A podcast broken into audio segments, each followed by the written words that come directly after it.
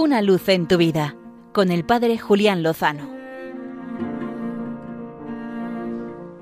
Muy buenas amigos de Radio María.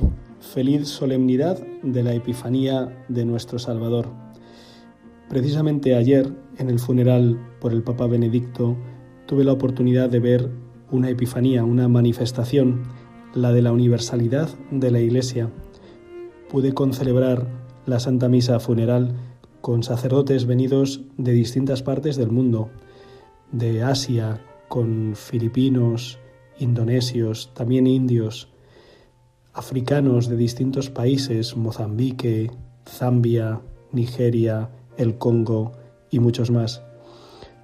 Sacerdotes procedentes del continente americano. Escuchaba a muchos hermanos hablar en español con distintos acentos, por supuesto también de los Estados Unidos, incluso de Canadá.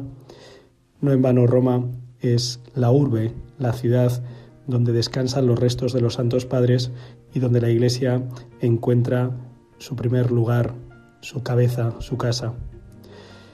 Una epifanía de fe, de afecto por el Santo Padre Benedicto XVI, que expresó muy hermosamente también el Papa Francisco en su homilía, como el Maestro lleva sobre sus hombros el cansancio de la intercesión y el desgaste de la unción por su pueblo, especialmente allí donde la bondad está en lucha y sus hermanos ven peligrar su dignidad. Encuentro de intercesión donde el Señor va gestando esa mansedumbre capaz de comprender, recibir, esperar y apostar más allá de las incomprensiones que esto pueda generar. Fecundidad invisible e inaferrable que nace de saber en qué manos se ha puesto la confianza.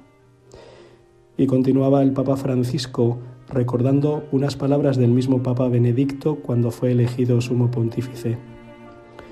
Apacentar quiere decir amar, y amar quiere decir también estar dispuestos a sufrir. Amar significa dar el verdadero bien a las ovejas, el alimento de la verdad de Dios, de la palabra de Dios, el alimento de su presencia.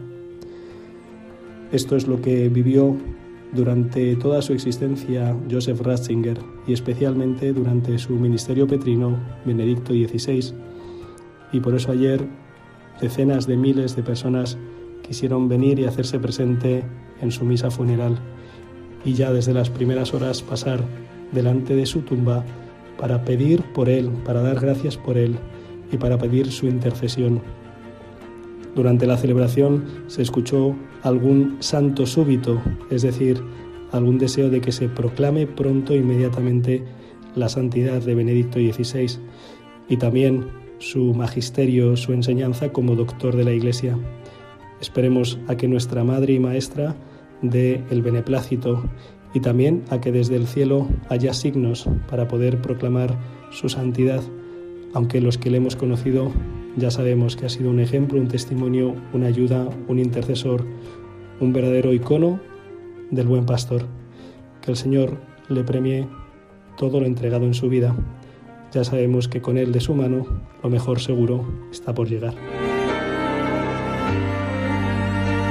Una luz en tu vida con el Padre Julián Lozano.